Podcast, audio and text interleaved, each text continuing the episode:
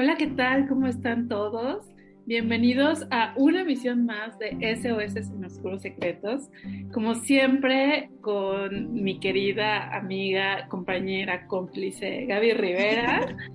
Hola amiga, ¿cómo estás? Muy contenta como siempre, pero hoy, pues con otra, otra gran compañera, amiga. Eh, bueno, súper Invitada asidua. Asidua y, y tanatóloga de cabecera. Claro, porque nos ha acompañado en varios procesos personales y también en nuestros podcasts con temas muy especiales, porque son temas que no nos gusta platicar, pero, pero son parte de la vida. Así es. mi querida Vero León, que tanto queremos aquí en este Verito, ¿cómo estás? Y en todo.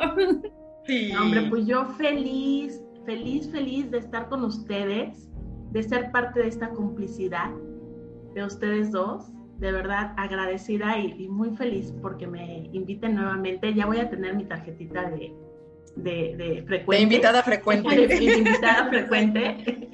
y, y, muchas gracias. Yo feliz de hablar de estos temas que, bueno, ¿no?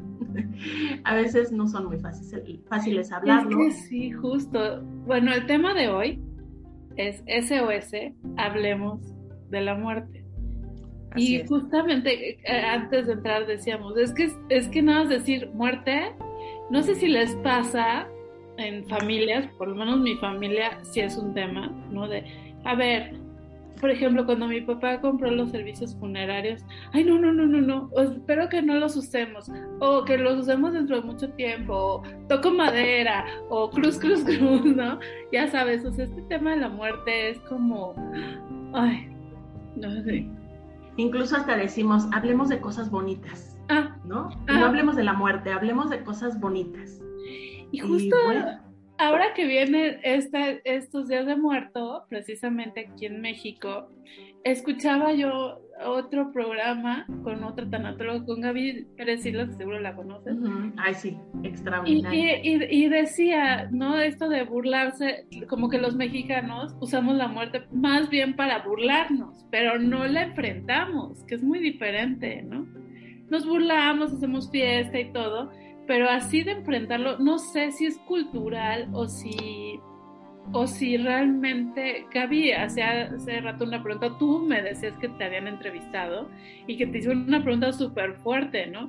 Entonces, eh, ¿qué onda con el tema de la muerte? Por lo menos la cultura, ¿no? los latinos, no sé, los que estamos acá más en este en esta parte del hemisferio que tenemos otra manera de ver la muerte. Sí, y, y, sí es cultural y es social y, y, es muy importante verlo desde cómo creciste viendo a la muerte. ¿Qué pasaba en tu entorno que, y cómo te hablaron de la muerte en tu entorno? ¿no? Eh, yo recuerdo perfecto que cuando fui creciendo me dijeron, eh, cuando tú naciste, se murió la hermana de tu abuelita. Y tú, gracias por la bienvenida a este mundo.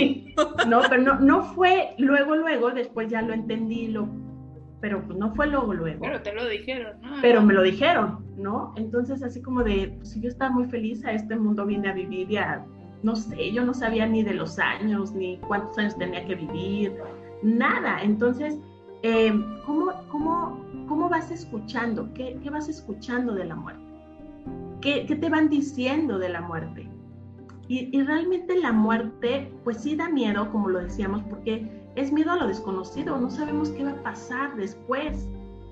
Las expectativas que tenemos en nuestra propia vida, las expectativas que nos ponen a nosotros en la familia.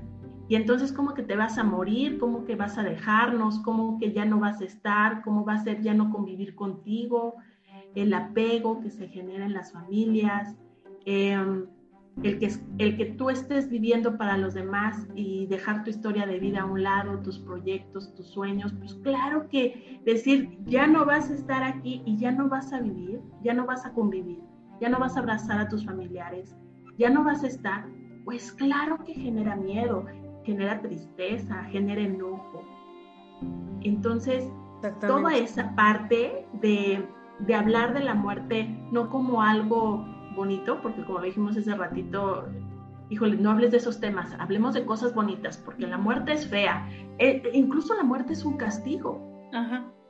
Ajá. Pero, pero fíjate que ahorita que dijo Xochitl este, todo esto de que no, no, no, mejor no hay que hablar de la muerte, este, que es, yo creo que la general, aquí a nivel cultural, ¿no? Consideramos, como dice Xochitl, que si lo hablamos, lo vamos a traer. Ajá. Lo voy a traer a mi vida. Ay, se murió, si era tan buena persona. ¿Y por qué, no por qué no tendría que morirse? Ajá, ajá. No solamente los malos se tienen que Entonces todavía, ¿por qué condicionar? Pero otra de las cosas, Vero, fíjate que ahorita, este, ahorita estoy viendo una serie de médicos, ¿eh? Este, y en esta serie, por ejemplo, pues pasan, ya sabes, diferentes casos y este, y, y en, en, muchas ocasiones digo, bueno, ¿yo qué haría? Cuando ya tienes, este, por ejemplo, algún enfermo, em, o bueno, un, alguien que se accidentó y que después de ese accidente va a tener muchas repercusiones en su nivel y calidad de vida. Porque, por un lado, a veces somos egoístas de, no, pues no importa, que viva o por otro lado, ¿qué tan difícil es decir o aceptar decir, pues mejor que se vaya? O sea, dejarlo ir. Esa decisión ni siquiera la deberíamos de tomar nosotros, por los demás. Porque es una decisión personal. Bueno, es, finalmente es una, yo no sé si llamarle ya elección, decisión personal, porque es, es algo personal, ¿no? Y a veces generamos más sufrimiento pidiéndole a la persona que le eche las ganas para vivir, que esa, por favor, evítenla, ¿no? Hoy sí. Que, viva, que viva, échale ganas. Sí, pero tú no sabes eh, qué, qué está haciendo para esa persona vivir desde ese dolor sufrimiento y aparte tener que estar manipulando el cuerpo con tantos medicamentos, con tantos aparatos que no es, no es fácil, ¿no? No, no es fácil enfrentar eso. Por eso, pues sí es una decisión que no deberíamos ni siquiera de tomarla nosotros. creo que sí es algo que eh, una vez lo platiqué contigo, ¿te acuerdas, Vero? De dejarlo por escrito a nuestros, para que ellos no sean quien tomen esa decisión, ¿no? Que tú digas, si yo me encuentro en un caso así, así asado, haz esto, lo que tú quieras, ¿no? O sea, si tú quieres seguir, eh, lucha por mí, ¿no? Si tú ya no quieres seguir, pues no, desconecten, ya está autorizado y yo lo escribí en un momento de mi sano juicio. Yo creo que sí es importante que, justamente tú antes de entrar a, grabar decías que nos quedamos con menos hubieras, ¿no? Sí. me gustó. Pero también eso es importante. Sí. También eso no lo hubieras, o sea, no lo dejes como no hubiera, hazlo. Exacto, porque mira, es como preparar eh, la fiesta de tu cumpleaños, de los 50, de los 15, de los 18, el aniversario de bodas, el aniversario del noviazgo, o sea, tal cual, así debería de ser prepararnos para la graduación final de nuestra vida, la más importante la más importante. Y entonces, ¿por qué no preparar todo esto? ¿No? Preparar desde quiénes, quiénes quieres que estén en ese lugar. Ay, sí. también es válido elegir. No quiere, yo siempre digo, yo no quiero lagrimitas de, de, arrepentimiento, ¿no? Ay, es que era tan buena, ¿no? Era tan buena. Ay, tan linda que era, porque se tenía que ir. Ay, este, me hubiera gustado hablarle por teléfono, me hubiera gustado irla a visitar. O sea, esos, esas cosas, yo en lo personal, no me gustaría que pasaran. Pero si preparamos una fiesta tan hermosa y la queremos compartir con todos, ¿por qué no nuestra despedida, que es lo último? Ah, mira, ya hasta se me puso la piel chinita, pero, pero ¿por qué no, por qué no, por qué no preparar esa despedida que no sabemos cómo va a ser? pero al menos a que cuando sea nos quedemos con menos hubieras, con menos arrepentimientos, con menos cargas de lo que no pude hacer y de lo que no pude lograr en mi vida. Apenas hablaba con una persona que me, que me decía que tiene una enfermedad fuerte y es una persona que quiero muchísimo. Y ella cuando escuche este programa va a saber de quién estoy hablando, de qué, de qué estoy hablando de ella.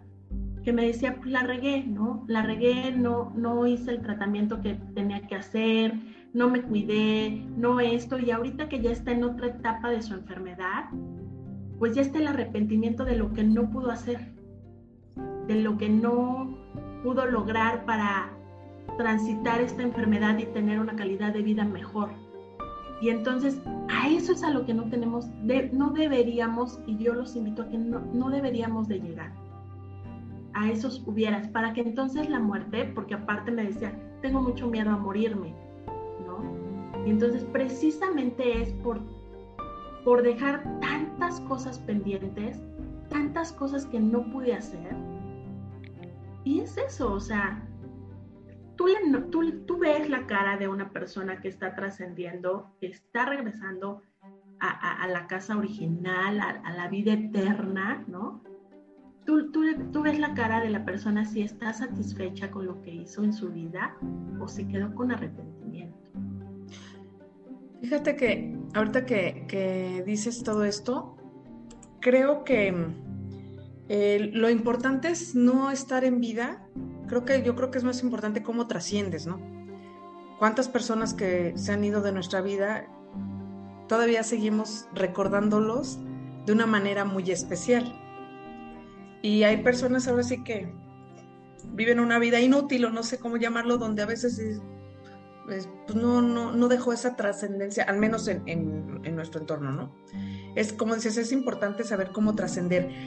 Cuando hablaste de cómo festejar, hay una película, no recuerdo el nombre, la, estaba tratando de, buscar, no me acuerdo si se llama La Última Fiesta o algo así, donde un chico, así como dices, con una enfermedad terminal, dice, ¿saben qué? Este día nos invitaron a una fiesta y es una celebración y todos dicen, pues ¿qué celebramos o qué, no? Y al final de la fiesta les dice, bueno, es que hoy, terminando la fiesta en la noche, voy a morir. O sea, él decidió, como ya tenía muy pocos días de, de vida, él había decidido ya, este, creo que quitarse un aparato, algo así que le mantenía con vida, para morir. Y todos, pues estaban enojados con él, ¿no? Y él les decía eso, es que déjenme elegir cómo me voy, porque yo esto es lo que quiero recordar. Entonces, qué difícil. Ahorita también justo que hablaste de esta persona que tiene una enfermedad terminal hace poquito y este, unos días, una de mis amigas me, me, habla porque su mamá pues también al parecer tiene un cáncer un poco difícil. Pero bueno, su mamá está ahorita todavía muy enojada. De hecho, hasta le dije, te voy a pasar el nombre de Perito porque... Y justo es eso, ¿no? Porque dice, bueno, yo fui una señora, o sea, ella es deportista, ya sabes, y está con este enojo de por qué a mí me está sucediendo esto, ¿no? ¿Por qué a mí este, si yo como sano, hago esto, tal, tal, tal, o sea, todavía no lo asimila. Y, hasta mi, amiga estaba muy desconsolada porque me decía, Gaby, es que a veces ni siquiera quiere tomar los tratamientos, o sea, se enoja con los doctores, grita, o sea, ¿por qué? Para empezar, pero ¿por qué tenemos tanto miedo a la muerte? Ya lo hablamos, ¿no? El miedo, pero sobre todo a la hora de tratarlo, porque cuando ya es irremediable. Todos, todo, ese es un lugar seguro, ¿no? Todos vamos para allá. No sabemos cuándo. Pero las personas que ya lo saben o que ya tienen así estas limitantes que te dicen, ya no podemos, no ya no podemos hacer nada, tal vez estés, no sé, tres, seis meses, no sé, de vida, ¿por qué no sabemos trabajarlo? Fíjate, ahí es, ahí también es una situación personal y, y yo quiero decirles que las enfermedades terminales no, no es una garantía de muerte. Porque hasta en ese proceso continúas viviendo. Y sí puedes generar recursos para, para enfrentar ese momento. ¿Y, ¿Y por qué nos enojamos? Y no nos enojamos con los médicos, ¿eh? no, ah, digo, a mí que ya llevo, no sé, tres, cuatro cirugías, ¿no? Eh, me doy cuenta que yo no me enojo con los médicos, me, enojo conmigo misma porque no he sabido o no logré em, evitarme esas enfermedades, aún sabiéndolo. Y entonces esta rebeldía, a lo mejor inconsciente que tenemos, de, de no aceptar que algo nos está pasando en el cuerpo, esta rebeldía es la que nos hace no enfrentar estos procesos con más aceptación que cuesta trabajo, porque apenas platicaba con una amiga y, decía, le digo, oye, sabes, a mí me encantaría platicar sobre qué está pasando a ti como familiar cuando escuchas que, que hay una enfermedad terminal con tu familia. Y entonces ahí, ahí descubrimos que podíamos trabajar desde ahí la aceptación y le decía yo, pero es que la aceptación está, no está en mí como familiar, está en, el, en, la enfermedad como tal, pero de continuar como sea, disfrutando lo que te queda de vida. Claro. Porque puede ser dos meses, pueden ser seis meses, puede ser años personas que me han dicho, me detectaron la enfermedad terminal hace 10 años. Claro. Y te mueren de otra cosa, ¿no? Y que, exactamente, y no te mueres, ni te mueres del cáncer, ¿no? Ni te mueres de, un infarto. O sea, de un infarto.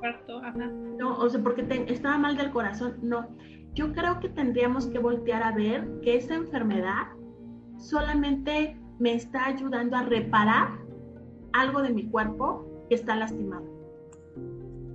Pero si tú desde un principio... las enfermedades, porque Exacto. Es, una manifestación de una recuperación. Desde ahí creo que podríamos vivirlo de otra manera. Y entonces a lo mejor el medicamento nos resulta más, más, más efectivo, ¿no? Porque muchos, y, varios maestros lo dicen, eh, el 90%, e, el 10% de tu, de de tu sanación, ¿no? De tu recuperación, el 10%, el 5%, perdón, es de los medicamentos, el otro 5% es de los médicos y el 90% te corresponde a ti. Claro. Y entonces, ¿qué pasa? Siempre estamos buscando la culpa a la enfermedad, que, al, al, perdón, al medicamento que no me resultó, al médico que no fue. yo sé que hay, yo sé que hay médicos que pues no, no trabajan desde la ética, pero bueno. Y todo eso nos lleva a, precisamente encontrar en la muerte un refugio, fíjate, un refugio de salvación o un refugio de castigo. Porque hasta, por eso, por eso también decimos, ay, mejor que se muera, porque ya sufrió mucho. Sí. ¿No? O, o, que le vaya, ay, mira, sí, de todas maneras ni era tan bueno. O sea, ya que, mira, que ya, así ya no va a molestar a su familia.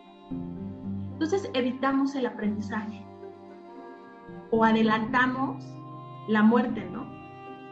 Entonces ya nada más estás viviendo y sufriendo para morirte sufriendo.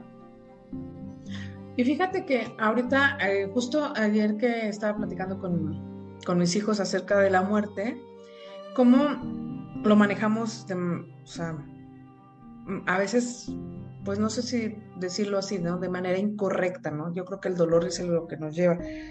Pero les platicaba el caso de, bueno, para no entrar en temas, X persona, se murió su hija hace 12 años en un accidente.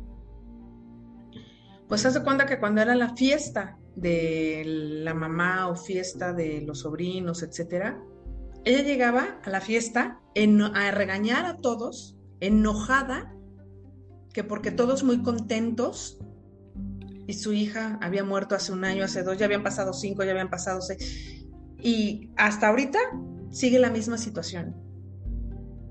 Eh, tiene una hija más chica y a la hija no le permite escuchar música, o sea, como que no, estamos de luto todos. Fíjate, sí. Y ahora sí, ¿sí?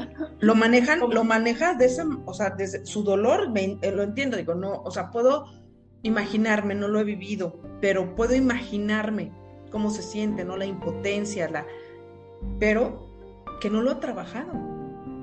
Y fíjate, cuando, cuando sucede eso y, que de verdad que es bien difícil entenderla o, ponernos en sus zapatos, ¿no? Yo por eso a mí no me gusta eso de ponte mis zapatos, porque mira, ni calzo de tu número, ni piso igual que tú, ¿no? ¿Me puede doler más o ni tengo tu juanete, pues no nada. Pero, pero justamente es esta parte de, de darte cuenta que, que, te estás muriendo junto con esa persona. Claro. Y que, y que entonces no volteas a ver lo que sí la vida te dejó.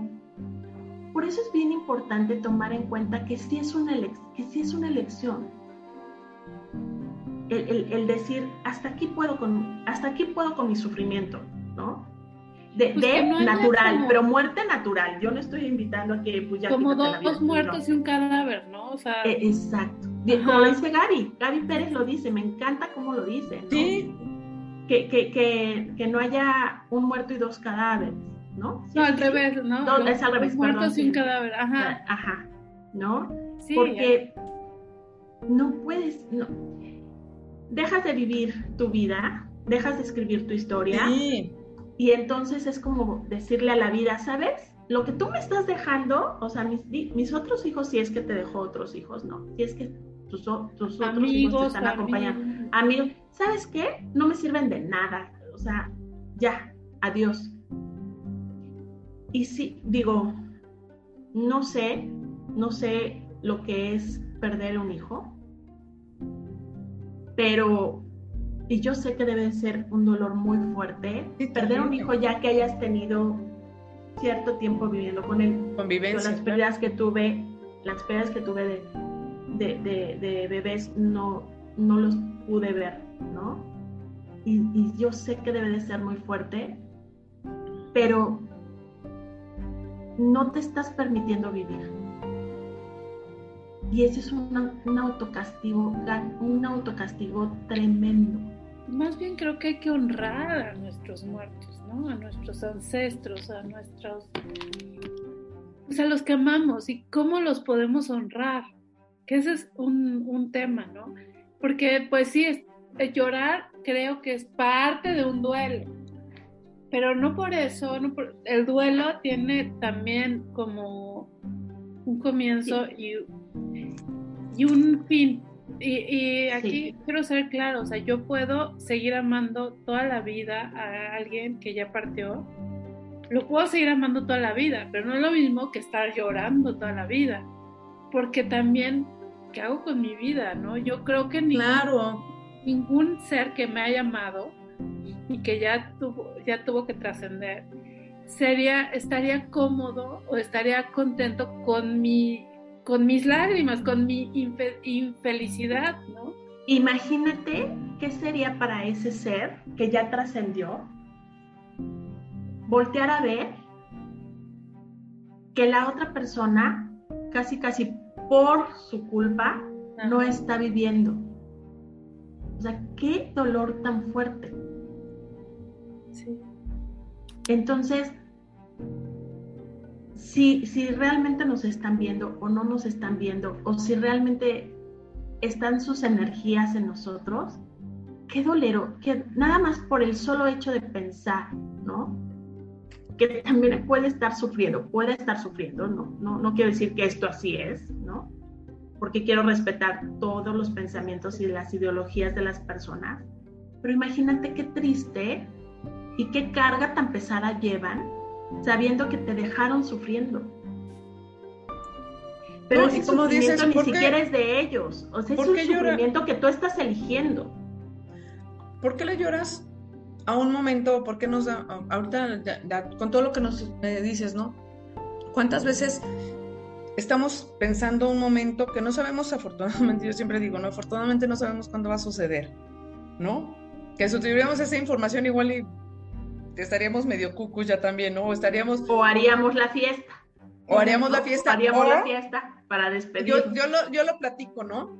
Si nos dijeran, tienes 5.724 días de vida, digo, ¿qué pasa?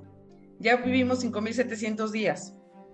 Y como buenos mexicanos, los últimos 24, o haces todo lo que no hiciste en esos 5.700, o ya te tiras al drama y dices, ay, pues ya para qué si ya me faltan 24 días, ¿no? Exacto. Pero a veces Eh, y, viene yo creo que un momento en que yo creo que hay que, por eso hablan de decir, hay que vivir cada día de manera intensa para saber cómo vamos a dejar huella, sobre todo en nuestro entorno, ¿no?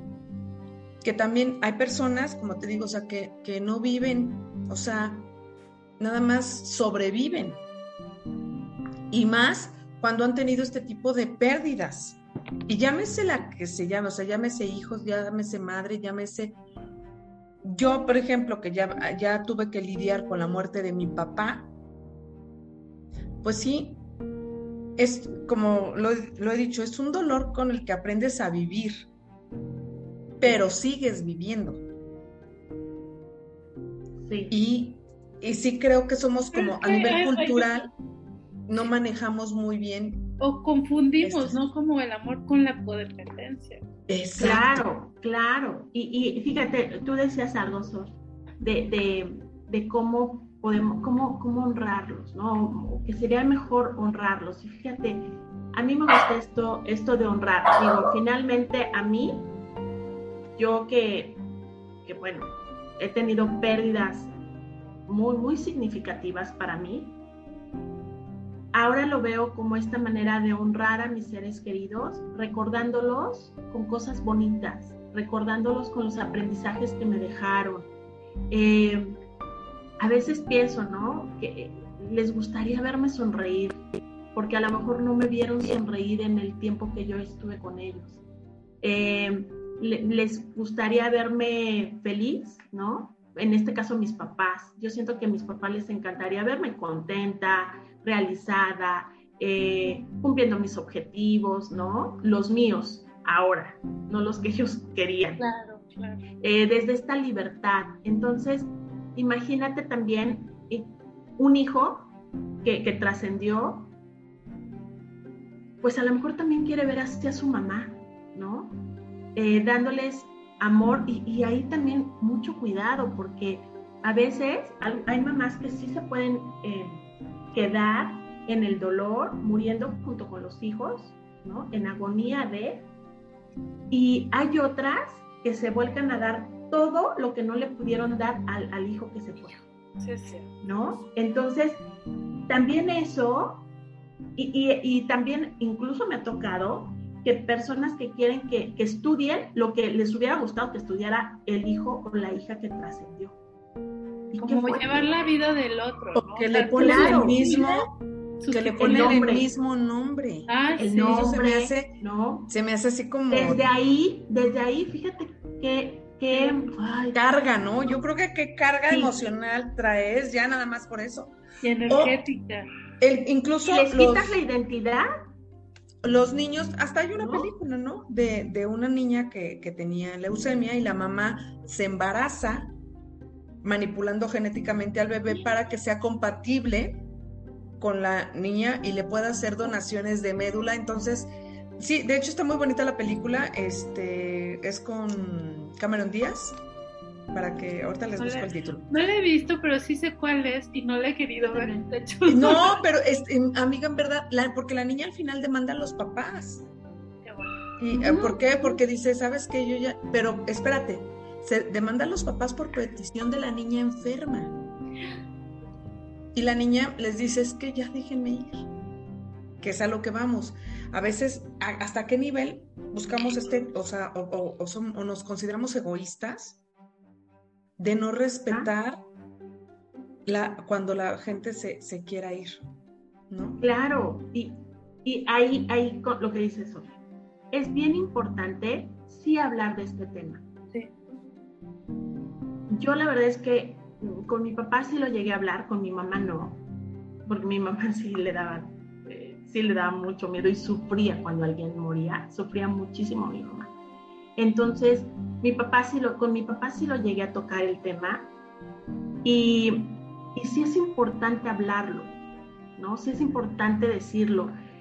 Por eso les digo, es, pues es como preparar tu última fiesta, ¿no? O sea, prepara esta graduación, a lo mejor no, como no vamos a saber cómo es, más bien sí sabemos, pero no lo tenemos como consciente, pero sí podríamos empezar a preparar ¿cómo quiero que sea este momento? Nosotros en, tanatología, donde yo estudié en la Asociación de, Tanatólogos del Estado de Morelos,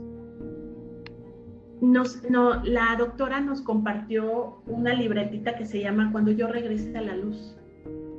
Y entonces esa libretita pones tus documentos personales, escribes cartas, eh, pides como, más bien dejas qué ropa te gustaría eh, que te pusieran, eh, si quieres música, qué tipo de música, o sea, haces todo, todo, todo, todo, tu, tu carpetita, para que entonces cuando llegue ese momento, tus familiares, y también es importante que se lo dejes a un familiar, ¿no? Que lo pueda llevar a cabo y también preguntarle si puede llevarlo a cabo, porque también damos por hecho, fíjate cómo somos impositivos, ¿no? Imponemos. Sí, es impositivo, sí. Claro. O sea, sí, imponemos, sí, pues ¿no? Tú lo vas a hacer, o sea, todo eso, preguntarle a la persona si lo puede hacer y si lo va a querer hacer. Entonces, sí es importante prepararnos para eso. En estas fechas que se acercan, fíjate, solamente cuando se acerca el Día de Muertos, entonces empezamos a hablar de estos temas. Ese ratito me preguntaba la chica que, con la que estaba compartiendo también una entrevista, me decía, ¿algún día se nos va a quitar el miedo a morir? Y para mí fue muy fuerte porque dije, bueno, a mí también me da miedo, pero porque no sé qué vaya a pasar. Pero creo que cuando aceptes que ese momento va a llegar y que lo puedes recibir en plenitud, va a ser diferente. ¿Y cómo lo vas a recibir en plenitud? Cuando ya te des cuenta que no hay tantos hubieras pendientes en tu vida. Claro. Cuando realmente estás viviendo para ti, cuando estás viviendo sin el control hacia la otra persona, cuando, cuando sueltas los apegos, cuando, cuando te das cuenta que es como tu postre delicioso que sabes que se va a acabar. Pero entonces lo saboreas, lo disfrutas, vaya, hasta el, el, el aroma lo percibes, ¿no? Y te entra en todos los sentidos. Así debería de ser la vida día a día. Con lo que tengas ahorita, si tienes una enfermedad terminal, si tienes eh, un padecimiento crónico, sí buscar los recursos y las herramientas y, a los medios y las personas indicadas para que te acompañen en este proceso. Que sí, fíjate que eso es, es un proceso donde sí necesitas trabajarlo. Y lo hemos dicho, ¿no? Cualquier tipo de pérdida, pero hoy hablando específicamente de la muerte, este, y fíjate cómo, cómo pasan. Eh, ahorita, en, esta época, este, en este, cumpliendo este podcast, cumplimos un año ya al aire. Wow. Un año. Y en estos días también es cumpleaños de mi papá, ¿no? Que bueno, ya y viene el Día de Muertos, ¿no? Como dices, ¿nos acostumbraremos a la muerte? Yo creo que no. Yo creo que eh, en mi caso, aunque digan, ya tenía una enfermedad terminal, que en, otro, ahora sí que en otro, en otros podcasts lo hemos platicado, pero ¿qué es lo más, o sea, son procesos diferentes, pero ¿qué impacta más? Algo que ya te esperabas, que yo siento que es como una agonía prolongada, o cuando cae de sorpresa. Mira, cuando yo considero, mira, yo tuve los dos eventos, ¿no? La, el de mi papá fue, pues no lo esperaba, no lo esperábamos porque fue un, un infarto, eh, un infarto, algo respiratorio. Y entonces no lo esperaba. Ajá, y teníamos planes y había expectativas y y, teníamos muchas cosas por vivir. Yo me acababa de casar, como que todavía estaba ese de, wow, mi papá y cumpliendo los sueños y todo lo que tú quieras, ¿no? Con mi mamá fue una agonía larga, fue un proceso eh, de cáncer de cuatro años donde mi mamá se, se quiso morir junto con mi padre, ¿no? ella misma lo buscaba para estar con el amor de su vida finalmente. Pero cuando ya la vio de, de veras, dijo, ya, ya, ya estaba todo adelantado para, para, para irse, ¿no? Seguramente ya no hubiera querido vivir este proceso tan doloroso. Y entonces sí llega el mismo cansancio de la familia, el mismo cansancio del, del familiar. Así yo lo viví y creo que varias personas con las que he compartido este tema lo hemos visto así. Hay tanto cansancio que dices, ya por Dios, o sea, que descanse, ya, ya que no sufra más. Ya lo que quieres es ya no lastimar su cuerpo. Porque es su cuerpo finalmente el que está sufriendo más, al que se está lastimando. Entonces, creo que son dos sufrimientos diferentes que duelen, pero una se da tiempo de despedir, ¿no? Una se da tiempo de, todavía... un poquito más de paz. Exacto, de ir limpiando, de ir, quitando, de, de todavía poderle decir cuánto la amas, cuánto la quieres. Ella también se abre a decirlo. Y entonces todavía como que tienes ese chance por eso mi, mi, insistencia de decir, no te quedes con hubieras. Si hoy tienes ganas de hablarle a alguien, háblale. Si hoy le quieres decir a alguien que lo quieres, dile que lo quieres. Si hoy tienes ganas de visitar a un familiar que está enfermo y te lo permiten, hazlo. Hazlo porque de verdad quedarte con las culpas y los arrepentimientos ay, no es tan fácil, es muy doloroso, es muy pesado. incluso hasta... deja vivir? Hasta, no, hasta decir, tienes ganas de comprarte una bolsa, ve y cómpratela. Tienes ganas de, usarla, porque cuántas veces también, eso es otra, compramos cosas para una mejor ocasión. Una ocasión especial. Una ocasión especial. Y pues el día que te mueres ahí estás con la bolsa. Claro. O, oye, con todo el vestuario, o al final ese vestuario lo trae alguien más, güey, el día de tu, de tu velorio. Y, y, bueno, hace, hace poquito estuve platicando con otra, otra persona, es que si digo su profesión, así como, pero y está pasando por una situación también de, cáncer en, los pulmones. Entonces, este, me dijo algo que, pues en el momento no, o sea, como que no me lo esperaba, ¿no? Y me dijo, no, acabo de ir a comprarme una tele así porque quiero ver las películas, tal, tal, tal. Y me, y me dijo, porque ya estoy listo para irme. Dice, ya viajé, lo que quise viajar. He trabajado en mi profesión muchos años, he sido de los mejores. Este, tuve a mis hijos, este, les di a mis hijos esto, tal, tal. Y cuando me dijo eso, yo me, quedé, pues sí, como que me impresionó, ¿no? Porque, pues no te esperas, ¿no? O sea, como que, que alguien ya lo, lo haya asimilado. De, de esa manera, sobre todo con, con tanta tranquilidad. Claro, eso. En paz, ¿no? Sí, sí, sí, eh, eh, eh, en plenitud, ¿no? Aceptar que eso va a suceder, pero fíjate que el, qué vida se generó para poder llegar a, este momento y decir, mira, ya, a ver, cuando quiera, aquí estoy y me voy sin resistencia. Claro. ¿No? Porque, es, o sea, nos queremos resistir a vivir y si es este, esa resistencia, yo digo que la agonía es la resistencia por el remordimiento de lo que no quisimos o pudimos lograr. Es que justo antes de grabarlo decíamos, ¿no? Porque este miedo a la muerte. Y decía yo, pues a lo mejor también hay un miedo a la vida, porque nos juzgamos, nos recriminamos, nos culpamos, nos... Mm, ¿Cómo decirlo? Es que como que no nos permitimos hacer cosas o decir cosas. Nos enjuiciamos muchísimo. Nos enjuiciamos, por orgullo, ¿qué van a decir? Eh, así debe de ser, el famoso debe de ser, ¿no? Entonces, no, pues ¿cómo le voy a hablar a, Gaby si ella tampoco me habla, ¿no? Ya tiene meses que no me habla Gaby, ¿para qué le hablo? ¿No? Ajá.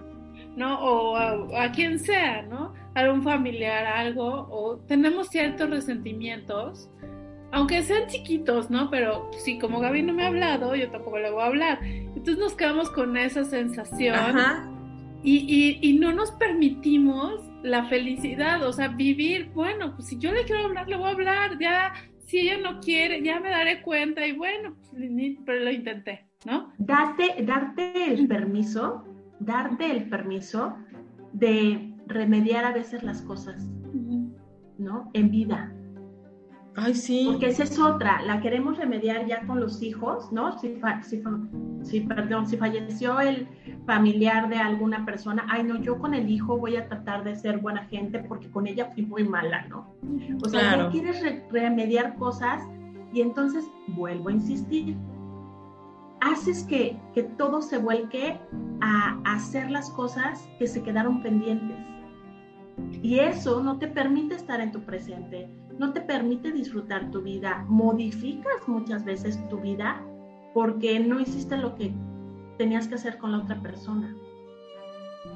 Entonces, creo que la muerte, el hablar de la muerte, es la invitación a voltear a ver tu vida y hacer las modificaciones necesarias para entonces aprender, entonces vivir vivir desde la plenitud, desde lo que está haciendo. Y, e ir limpiando rencores. Quizá ahí, es donde se generan, no sé si así suceda, pero a lo mejor también es una expectativa, ¿no? Es la muerte que tú decías, ¿no? No sé. O estoy siendo, o estoy teniendo una expectativa acerca de eso. Eh, eh, acerca de la, de la muerte. De generarte una muerte como digna. Ok, pues, pues mira, es que no está mal tener una expectativa así, porque entonces vas a voltear a hacer cosas y a generarte eh, experiencias que te lleven a vivir una muerte así. Mira, mi abuela, mi abuela que amé tan, amo tanto todavía, ¿no? Pero en vida no, bueno, o sea, mi abuela murió de 93 años y su vida no fue fácil, pero siempre tuvo una actitud de amor ante la vida, de amor a todas las experiencias dolorosas que le pasaron. Siempre fueron en, amor, las recibía con amor, les buscaba la solución desde donde ella podía. Y 93 años, y créeme que su agonía fue muy, muy, muy, muy corta, de una semana, aunque siento que sufrió, pero ese es mi tema, ¿no? Pero sí se generó cosas para tener esa muerte que siempre platicamos.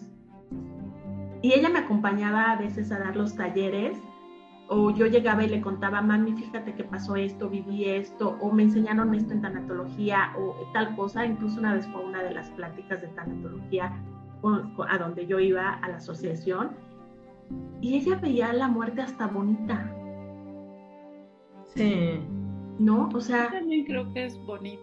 Yo veo al, arcángel de la muerte, el arcángel Azrael, y es de los más hermosos. Es hermoso sus colores, su energía, es hermosa. Entonces, no creo que la muerte sea algo feo.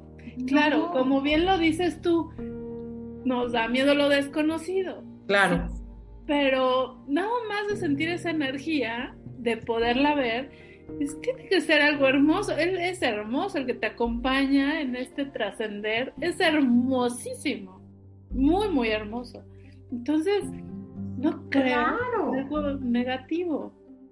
Pero bueno, nos da miedo. Yo creo que lo que nos da miedo en realidad, como bien los has estado, insiste, insiste, es, son los pendientes.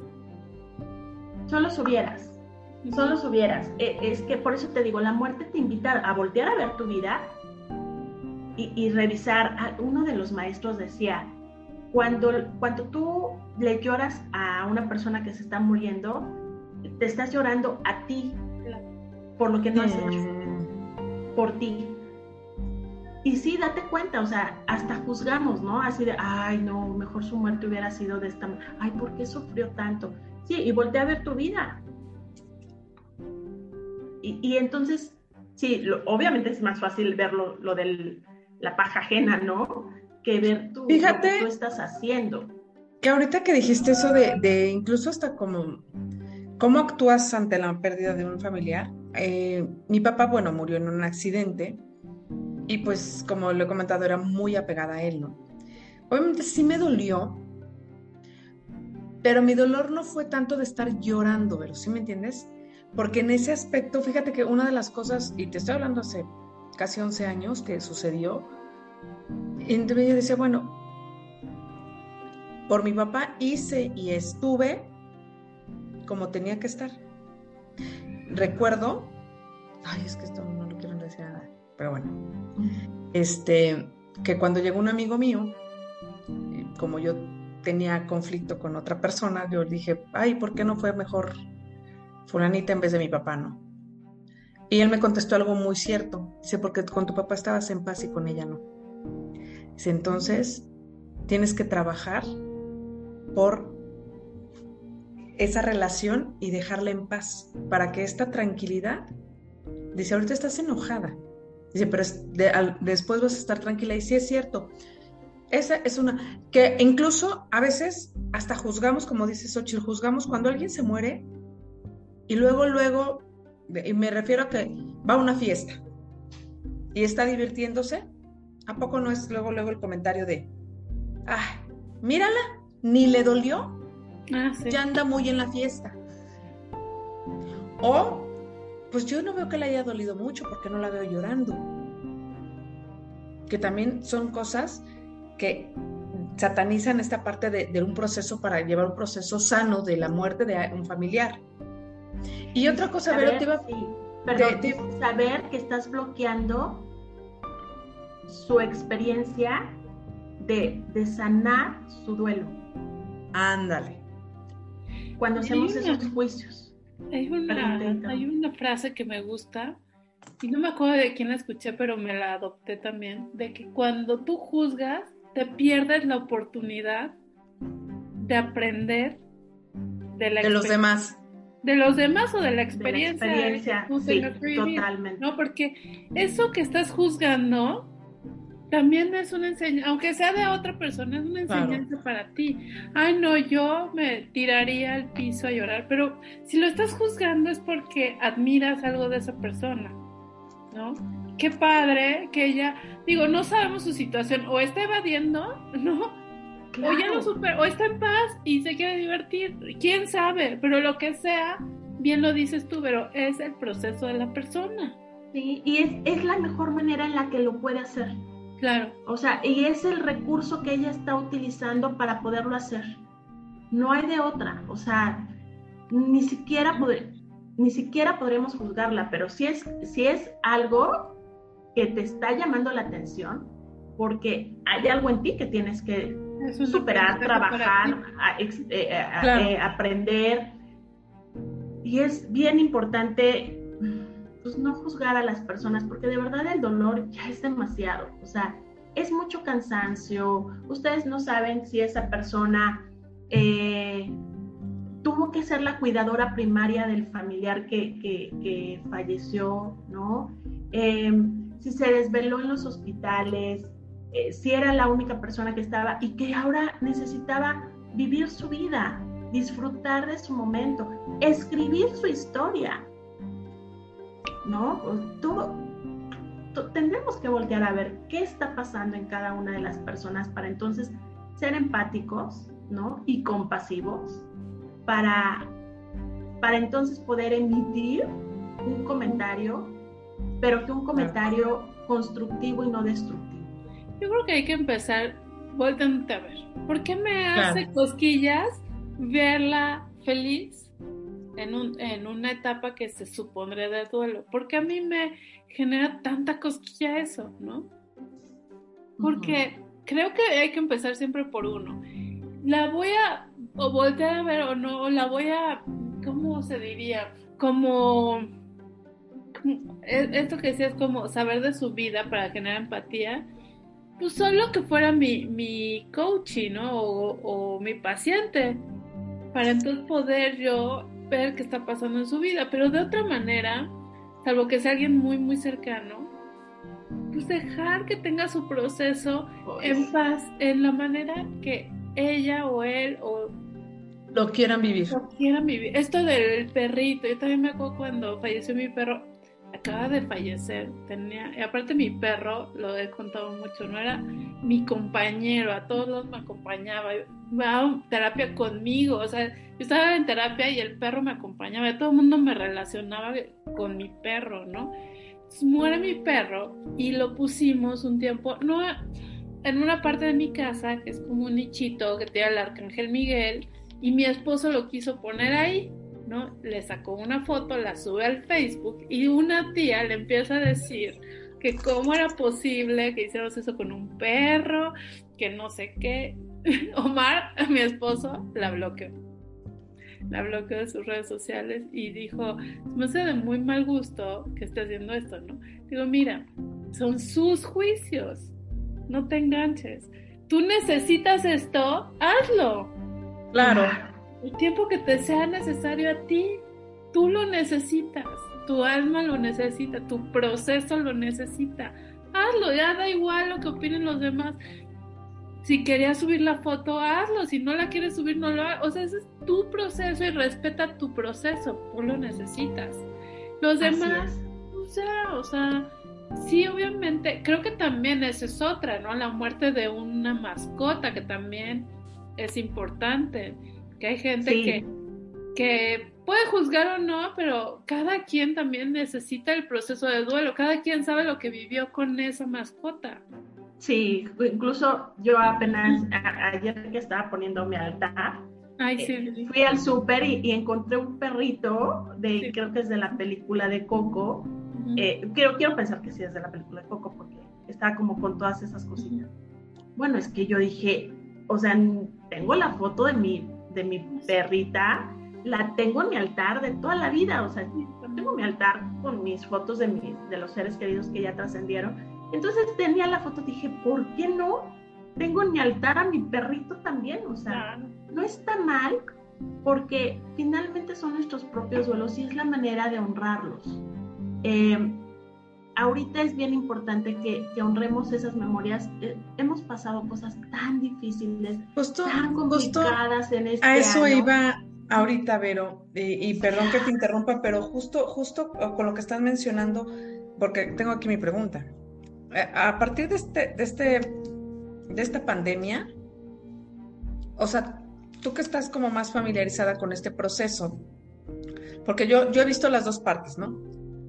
La que las personas que pierden a un familiar y como no pudieron hacerle, pues no pudieron despedirse tal vez de la manera tradicional con la que estábamos nosotros relacionados, una de dos, como que no lo asimilan y lo, así como que, ah, se murió ayer mi mamá. Y otras que ya pasó mucho tiempo y no pueden como que trabajar esa pérdida, por sobre todo por la... La despedida es importante. Eso, eso es lo que te iba a preguntar. ¿Es, es importante a, a, todas edades manejar una despedida así? Sí, claro, claro. Y yo, yo siempre sugerí, en, en, y yo lo sugería, ¿no? Digo, si estaba bien para las personas, porque también para mí era nuevo hacer un, un, una despedida de esta manera, desde no los puedes acompañar al, al, al velorio, desde de, al, perdón, al al velatorio, desde no puedes acompañarlos al panteón, ¿no? Digo... No los puedes ir a eh, abrazar, ¿no? No los puedes ir a abrazar. A nosotros nos pasó con la abuelita de mis primos, ¿no? Y perdón, pero yo sí dije, son, incluso decían, nada más te dejan entrar ocho personas. La velaron, a su abuelita no murió de COVID, pero la velaron en, casa. Y entonces, nada más dejan entrar creo que a 10 personas al, al, panteón. Les dije, pues cuéntenme entre las 10, ¿no? O sea, yo voy yo voy porque, porque para mí era un, importante, un momento muy importante y aparte era una abuelita que yo también la adopté como mi abuelita. Pero bueno, ¿a qué voy con esto? Yo sí sugería que aunque fuera por Zoom o videollamada, se acompañaran. Claro. Era de verdad que las personas que lo hicieron me dijeron, pero gracias, nunca, nunca se nos hubiera ocurrido hacerlo de esta manera y no pensamos que fuera lo mismo, no, no es lo mismo. Pero ya no te sentías sola, ya no te sentías solo. Ya, ya al menos podían verse y llorar juntos. Y llorar juntos, sí. Llorar juntos, o sea, los que les tocó que los hijos estuvieran, les está tocando, porque esto todavía no termina. No. Sí, no. Pero, y aparte, fíjate, ¿qué pasó con esto? Que entonces volteamos a ver que sí existe la muerte, ¿no? Y que la muerte está a cada segundo. Antes no lo veíamos así. Porque gente Pero se joven, hace. ¿no? Claro, O sea, pues, que te da de repente, hay gente que le dio COVID y cero, ¿no? Ni cuenta se dio. Hay gente que, pues desafortunadamente se nos adelantó. Yo lo viví, tú lo viviste, o sea, con gente muy cercana y que en verdad sí es un choque, o sea, ves la muerte aquí, ¿no? Te está soplando al oído. Sí. Y, y literal, es que como dicen las abuelitas decían, la muerte está en, las, en la punta de las pestañas, ¿no? Y es verdad. Lo que pasa es que antes no lo veíamos o estábamos tan desconectados, Ujú. estábamos en nuestro mundo que no lo veíamos. Pero te digo, las que nos, las que tocó que y les toca todavía que el familiar esté muriendo en la Ciudad de México, que la persona viva en Tijuana, en no sé en dónde y que no puedan volar, o sea, que entonces puedan encontrar ese recurso para por Zoom, por videollamada, por lo que sea, que, que nos pueda hacer estar juntos y después podernos reunir. Sí, porque también, ¿sabes que Yo lo viví con mi tío, que les conté, y a mí era como un poco de impotencia no poder abrazar a mis primos. ¿no? Claro. Claro. Por sí ya, esto que, chin, la muerte, luego sí hicimos algo por Zoom y todo, porque ellos también tenían COVID. Bueno, mi prima y mi, la esposa de mi primo. Entonces, y ellos mismos decían, no vengan, no, no, porque estamos así, ¿no? Y era, lo, lloramos juntos, hicimos todo eso, pero el no poderlos abrazar, híjole, sí, ahí sí sentía que mm, la impotencia, es que no, no encuentro otra palabra, ¿no? A, a mis primos, digo, mi tío, pues sí fue, fue otro tipo de despedida, porque sí hicimos, luego, luego que murió, así, inmediatamente que murió, mi prima nos hizo una llamada y le dijimos unas palabras a mi tío. Y bueno, yo tuve esa oportunidad. Me se acaba de morir y entonces le alcancé a decir a mi tío que lo que, bueno, lo que le quise decir, ¿no? Y me dio mucha paz. No sé si me escuchó o no. Yo quiero pensar Claro que sí. sí. sí. Claro. Y, y ya, a mí eso me dio mucha paz con mi tío. Pero sí con los dolientes, la impotencia de te quiero abrazar. Y ahí está, Xochitl. Tú nos acabas de regalar algo bien valioso. Ajá. Ajá. Quédate con los que están vivos. Abraza a los que están vivos. Claro. Sí. Porque, porque los que ya trascendieron ya están en un buen lugar. Sí. están en una evolución y no están solos. Y claro que ellos como nosotros, que nos va a tocar en algún momento, vamos a saber el camino, porque sí lo sabemos. Ahora fíjate, pedimos la salud perfecta, pedimos que estén sanos. ¿Qué crees? que ya El que regresen a la vida eterna Sí, yo también pienso así. es la salud perfecta. Claro. Sí, cuando me piden sanación para alguien que está enfermo y, y, y muere, siempre digo, pues ya sanó. No. Sí, claro, ya. A ver, ¿quieres que ya no sufra? Sí, ¿Quieres que ya no la pasen mal? Incluso muchos, o sea, se oye frío, pero es que ya gastamos bastante. O sea, ¿quieres que ya no? O sea, va, aclaro, no necesariamente es que les apliquen la eutanasia si es que no lo, bueno, aquí en Sí, no, lo- no, no. no lo tenemos, ¿verdad? Pero tampoco es que les quitemos la vida o los matemos, ¿no? Yo recuerdo a muchas personas, incluso un- una persona se aventó un comentario cuando mi abuelita, que decía, es que no hay algo ya para que se, o sea, ya para que no estés sí o bueno, pues o sea, es que no quería verla sufrir, ¿no? Exacto, desde Ajá, su, desde su momento, de, desde su propio dolor, ¿no? Claro, ajá. Pero, pues bueno, no lo hay, pero el cuerpo cede, porque el alma ya no está. Entonces, el cuerpo se va apagando. E- Es como ese, ese cochecito que ya, ¿no? Ya está, que ya no puede, ya no puede. Ok, bueno, ya, Y hay que esperar ese momento, que también debe ser maravilloso. Poderlo soltar, poderlo decir, pero entonces ya te despediste, pero ya no tienes pendientes, pero ya no te quedaste con los hubieras, pero ya no te quedaste con el arrepentimiento de lo que sí pudimos vivir y no pudimos vivir. Y entonces ellos mismos te sueltan tu vida. Pero hacerte responsable de tu vida a veces también pesa. Oye, pero bueno, tú ya como, experta, sobre todo bueno, en, esta parte de las pérdidas, ¿cómo o cuáles son tus recomendaciones o qué, podrías compartirnos para poder trabajar la muerte de un ser querido, de una mascota, de lo que sea? Pero sobre todo para poder trabajar la muerte de manera porque eh, no me acuerdo, sí lo dijiste tú, no, Xochitl, otra vez, que el dolor es ahora sí que es, o sea, tú eliges. Tú eliges vivir y sufrir este, lo que quieras sufrir. Bueno, yo sí creo que, o sea, el sufrimiento vas a tenerlo. Yo creo que el tiempo del sufrimiento es el que podría ser. O, más bien, yo creo que el, es el sufrimiento, porque el dolor ahí se queda, el dolor ahí sigue pero ya cuando lo trabajas ya no lo sufres. ¿Sí? el sufrimiento es opcional. Ok. El, sufrimiento es opcional, Ajá. mi querida A lo que, a, lo que voy es, tú, por ejemplo, ¿qué, recomendarías para trabajar sobre todo la muerte? Y, trabajarla desde, desde la vida, ¿eh? O sea, me, o sea, te digo porque hablarlo incluso hasta con tus hijos, que ellos empiezan a entender qué es la muerte. Es una muy buena pregunta.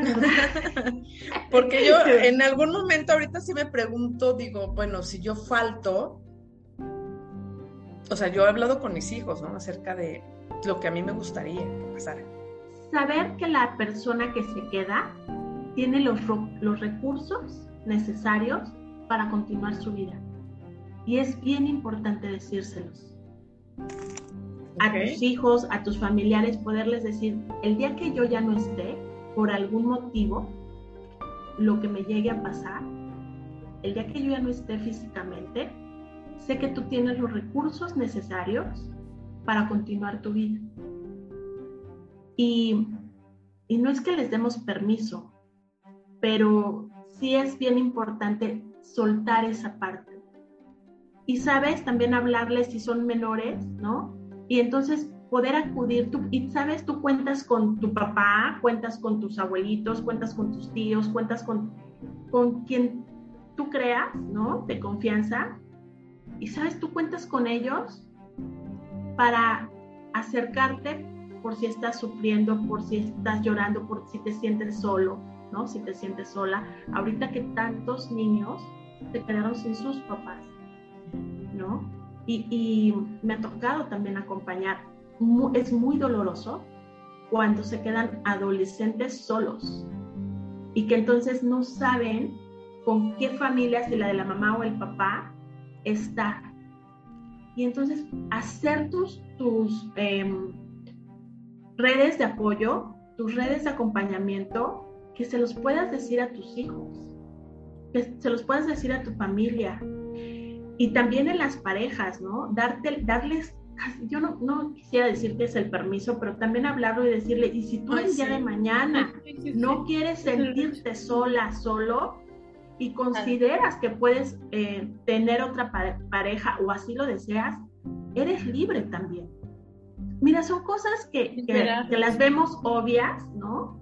Pero es importante decirlo porque que un hombre se quede solo por mucho tiempo tampoco es sano una mujer se quede sola por mucho sola, por, sí, por eso una mujer se quede, tampoco es sano, ¿no? Te quedas para los hijos, pero los hijos se van a ir también a hacer sus vidas. Entonces, yo siento que sí hablarlo, poner como estos acuerdos.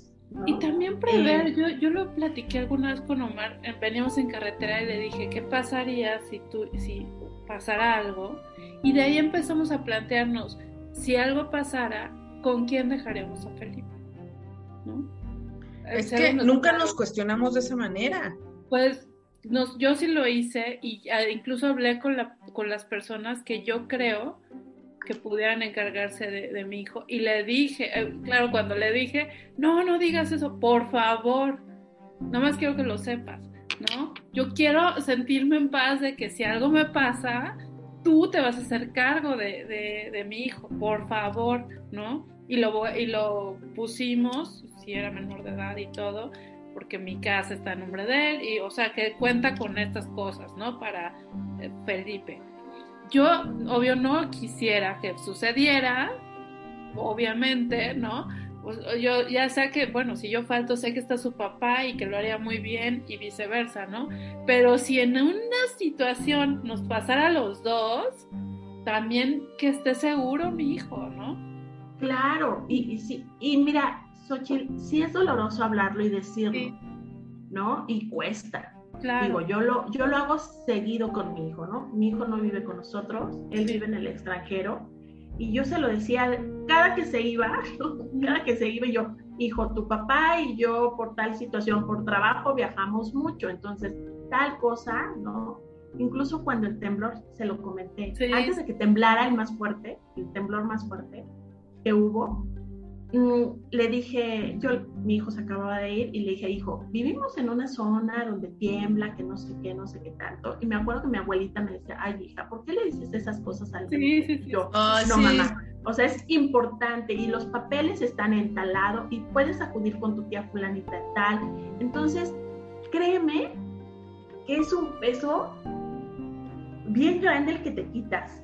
Sí, claro. Porque entonces, incluso si tú estás en el extranjero y, no es necesario que vengas, yo sé que te va a costar trabajo, yo sé que te vas a querer despedir, pero, pero si no lo ves conveniente o no puedes o no tienes el dinero o no te dan permiso en tu trabajo, está bien, ¿no? Yo voy a estar en paz.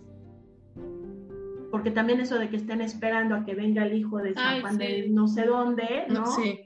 Y, la, y de verdad, digo, lo he vivido, lo he vivido con muchas personas y con familiares, ¿no? Mis familiares, que nada más estaban esperando a que llegara el hijo y adiós. Entonces tampoco digo. No, todo clarito. Yo sí, yo, yo sí soy, me he hecho de esa conciencia de que así, esto, esto, esto, todo está súper claro aquí en mi casa. No te creas, mi esposo como que no se resiste un poco, pero cuando ya pongo el tema en la mesa, lo, lo aborda, ¿no? Bueno, esperemos que no, ya sabes, el toco madera, el cruz, cruz, cruz y todo. Pero sí. Pero más vale que esté todo ordenado, porque a, a mí me da paz está todo ordenado y ya yo me quedo con la paz de que sé que mi hijo va a estar en buenas manos, ¿no? Está ordenado esto, si me da una enfermedad tal, ¿cómo va a suceder con esa enfermedad? Exacto, importante hablar. ¿Qué quiero que hagan con mi cuerpo? Si, si es una enfermedad que de plano ya no puedo más, incluso yo sí lo he dicho, ¿no? no ni te drogues, o sea, ni, ni vendas nada, o sea, de verdad, eh, haz todo lo humanamente posible porque yo tenga una calidad de vida, exacto, que tenga una calidad de vida mis 5, 10, 15 días que quede, ¿no? Pero no, no al grado de tener que dejar todavía deudas, ¿no? O sea, yo sé, mira, yo sé sí, que es, eso es muy triste, pero, pero de verdad, mm, es, todo eso se tiene que aclarar y esta es una manera de honrarlos también y de, de, de, permitir que la elección que, que, estemos haciendo sea, sea cumplida. ¿no? Y en todos los sentidos. No, es, yo sé que es un tema muy... Eh, muy fuerte. Complejo, fuerte, porque nos gusta como evadir la realidad, ¿no? A veces. Mira, tan no estamos, no tenemos esa cultura que qué porcentaje de la población, sobre todo digo hablando aquí en México, ¿no? Para los que nos oyen en otros países, que por cierto ya entramos también a Costa Rica. Saludos a la gente de Costa Rica. Ah, bueno. Este, eh, ¿cuántas personas tomamos esta parte de la prevención o de comprar un seguro de vida, un seguro de enfermedades. Gastos funerarios. De gastos funerarios. De gastos funerarios, ya nada más eso. Que esa sí es una, esa sí es una necesidad así ya que como de canasta básica. O sea, no, no tenemos esa cultura. Como dice Xochitl, nos encanta evadir el tema y, y consideramos que evadiéndolo no va a, no va a pasar. Pero sí, esto que, que dice Xochitl en, en, algún momento cuando te preguntan, en el, cuando a mí me dicen, si tú te mueres, bueno, pues se quedaba el papá de mis hijos, ¿no? Pero en este caso, si los dos no estamos, también hay que ser, sobre todo, como dice Xochitl, muy conscientes de saber a quién le dejamos en la tutoría de, de tus hijos, sobre todo si se quedan menores de edad. Sí, claro. Porque a veces, y, cuando, y lo hemos visto, y a lo mejor lo hemos visto en, en relaciones muy cercanas, se queda un menor y nadie se hace cargo. Ay, eso es muy o se queda un adulto mayor. Ah, esa es otra, sí. Tampoco se hacen cargo. Es que ¿quién, quién cuida a quién? Mira, le digo, en mi experiencia yo me quedé con mi hermano, ¿no? Menor. Y, y créeme que no es fácil, porque claro. eres su hermana y no su mamá. Claro. Y entonces... No te ven como una figura de autoridad. Que, claro, tienes que cubrir. Ahora lo vi, ahora lo veo, ¿no? Y, y digo, ¿cuántas veces fui su, su, mamá y no su hermana? Y entonces claro. colocar también esos roles en ese momento de yo soy tu tutor en este momento porque no soy tu mamá, ¿no? O, o, ella va a ser tu tutora en este momento porque no es tu mamá, no cubre el rol de mamá. O esta es tu hermana y ella se va a quedar contigo. Y también preguntarles a los niños a cierta edad si se quieren quedar con esa persona. Claro. Porque a lo mejor es una persona con la que tú te llevas súper bien, pero tu hijo no hace empatía. Exacto. Ok, eso es bueno. Eso es bien bueno. importante. Yo me acuerdo que yo cuando le dije a mi hijo, mira hijo, con tal situación pasa esto, bueno, pues tú sabes que vas con fulanita de tal y me dijo, no mamá, tú no sabes las caras que me pone. ¡Wow! ¿No? Entonces, es bien importante a cierta edad preguntarles también a los hijos, ¿no? Y, y, y, vuelvo a lo mismo, pregúntale a esa persona si realmente se puede quedar con ese paquete tan grande. Claro. Sí, sí, sí, porque sí, es un paquetazo, ¿no? Sí, porque luego ya das tiene por hecho, hijos, ¿no? Ya damos por hecho. Claro, sí. si tiene más hijos, ¿no? Este, porque hasta eso a veces pensamos, es que como ella tiene, bueno, tiene hijos, entonces podría ser. Pues, ajá, no, sí. Pregúntale. Y tú tienes que tener la confianza. Si a mí, en, en, el caso de que tú te quedas con mis hijos, yo sí se los he dicho, yo no soy buena. O sea, yo no me podría quedar con tus hijos. No sería la mejor. A mí déjame otra tarea, pero esto no lo podría hacer. Y también es muy honesto, eh, sería muy honesto decirlo se van a enojar en un cierto momento, pero yo sé que a lo mejor sí lo podría hacer, pero, pero no sé, no sé, porque no sé mis circunstancias de vida, me enfermo, son muchas cosas. Sí, porque a veces, a mí también, cuando te dicen, te, te, dejo esta responsabilidad, es que tú no, o sea, una cosa es que seas a lo mejor buena mamá o buena con los niños, o no sé, pero de que quiera ser responsable, porque ya estamos hablando de una responsabilidad. Responsabilidad. Y bien fuerte. Sí, muchas veces a lo queremos dejar a, a la que no tuvo hijos, ¿no? Ay, como ella no, ah, como no tuvo hijos. Y es o sea, una obra de primera y es así la más amargada. Es ¿no? que la es una amargada. tarea. Yo sí grande. creo que eso sí hay que hablarlo. Bueno, en mi Sí. caso lo tengo muy, muy hablado. Es un común y tanto mi hermana me lo ha pedido y yo, eh, yo ya se lo dije a, a mi esposo, oye, si a mi hermana le pasa algo, sí, claro, porque amamos a nuestros sobrinos y cero tema, ¿no? Y está muy aceptado y viceversa, ¿no? Porque creo que, pero sí tienes razón, o sea, a lo mejor a otra persona, aunque quisiera, pero no, no puede, no, no tiene la capacidad o no quiere, porque como No bien quiere. dicen, no hay gente que no quiso tener hijos porque no quiso, pues ¿por qué le voy a enjaretar? Claro. ¿No? Y, y, fíjate que algo, algo que es válido y muy importante decirlo en este programa es, haz un fideicomiso para ah. tus hijos. Claro. ¿No? Sí, yo ya, ya lo estoy platicando. Porque sí es muy importante, todavía si se quedan chicos, por eso les digo, hablar de la muerte no nada más es no, es que implica un buen. no, no, es nada más que dramas. No, porque los hijos tienen que seguir estudiando, ¿no? Entonces, déjales un, fideicomiso, déjales un seguro. Ahora ya hay tantos seguros eh, importantes, ¿no? Para que terminen de estudiar, porque también la otra persona que se queda con ese hijo, con esa hija o con esos hijos, pues tiene sus gastos, ¿no? Tiene, tiene... Tiene que ser una carga. Exacto. Por, eso... Tú tienes que pensarlo completo, no, no, te lo dejaré, te lo, te lo doy, pero con... Con, con, con, la maleta, con, la maleta, la maletita de, de, aquí está y su ropa, Está cubierto en estos aspectos, bueno, en lo que yo puedo dejarlo cubierto. Claro. Obviamente la mamá y el papá siempre le van a faltar, que eso no se suple con nada. ¿No? Como un hijo, cuando, yo creo que también cuando un hijo se va antes que los padres, tampoco se suple con nada, ni con una mascota, ni con otro hijo, ni con nada, o sea, nadie sustituye a nadie. Es más, una mascota, tú y yo, lo, bueno, las que tenemos mascotas lo sabemos. Claro. Tú siempre vas a amar a esa mascota, puedes tener a otra y también es bienvenida y todo, pero en tu corazón vive también el otro.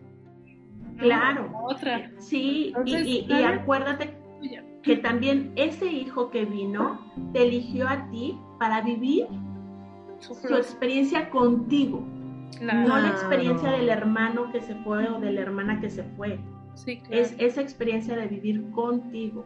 Entonces, y, igual con los adultos, nosotros que ya vamos para, para ser adultas mayores, adultos mayores, hablando también con los hombres, también es importante decir, con cómo me quiero quedar, con qué hija, o a lo mejor ya estoy pagando un, un, seguro que me permita estar en alguna casa donde me atiendan, ¿no? Que también es válido.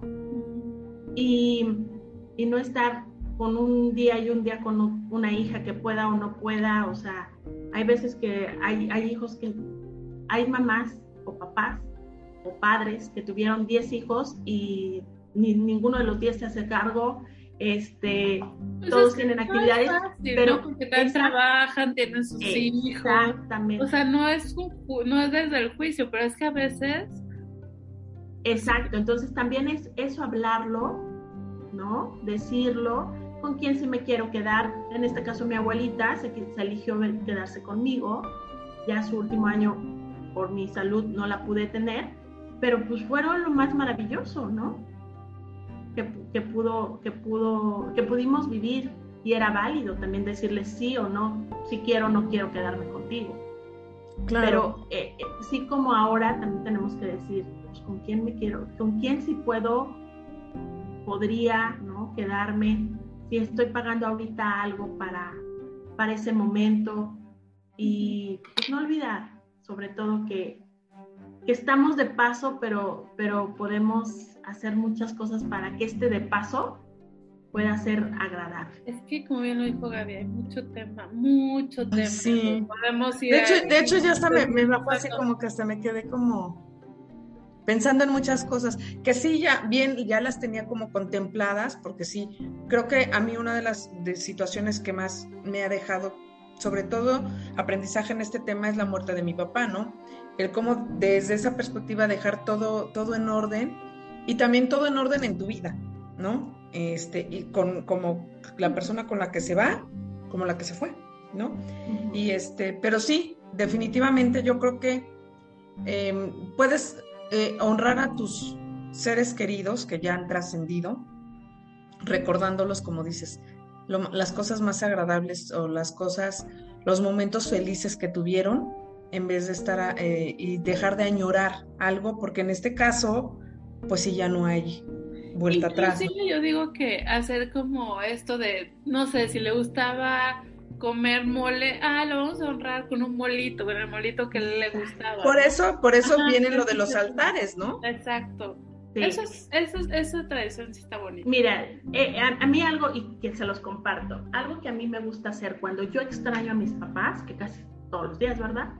Eh, este, pues sí, porque siempre hay el, ¿cómo me encantaría que ahorita estuvieran para decirme, no lo estás haciendo bien, no lo estás haciendo bien, o ay, qué bueno, que, bueno, no los tengo, pero no tengo esa sensación física, pero al menos lo siento. Y entonces, honralos desde tu propia vida, desde que lo, desde la satisfacción de lo que tú estás viviendo. Y otra cosa que a mí, me gusta mucho, que cuando los extraño, incluso ahora a mi abuela, hago, a mi mamá le, encantaba hacerme enjitomatadas y eran las mejores de la vida. Entonces, las hago, ¿no? Apenas acabo de hacer calabacita en dulce, porque mi papá era el dulce que le gustaba. Entonces, lo hice. Pero entonces, desde, desde ese disfrute, y, y me hace bien saber que a lo mejor lo están viendo, que a lo mejor lo están oliendo. Y entonces dirían que estoy loca, pero si es de papá, mira, qué delicia. Y nos vamos a sentar a comernos esta calabacita. Y entonces me puse en el sillón, porque así lo hacía con él. Y entonces me comí mi calabacita bien rica, ¿no?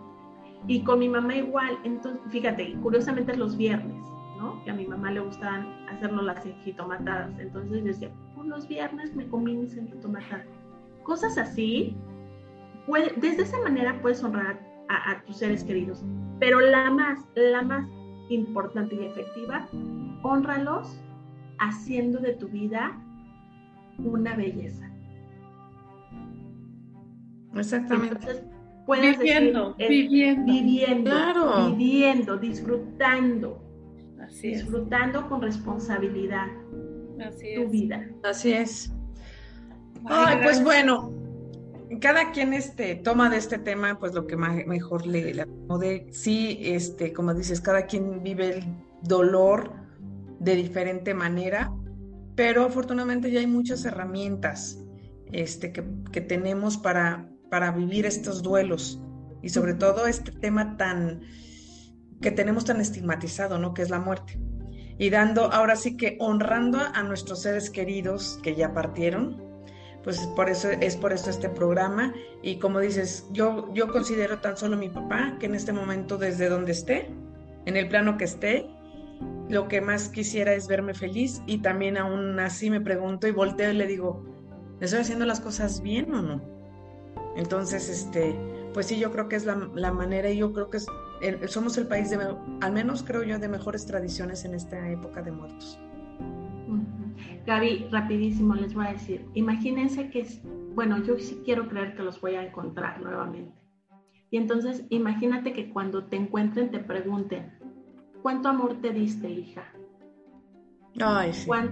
¿Cuánto, amor te permitiste recibir, hija? Ay, sí. ¿Y cuánto amor diste? Exacto.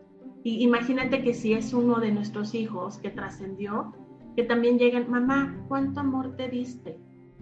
Cuánto amor te permitiste recibir y cuánto amor eh, diste, mamá. ¿Te imaginas? Y que entonces llegues allá y que digas, que me faltó por estarme, porque es que yo estaba preocupada por ti.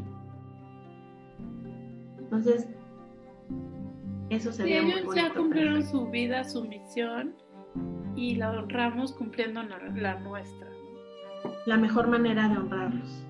Así es.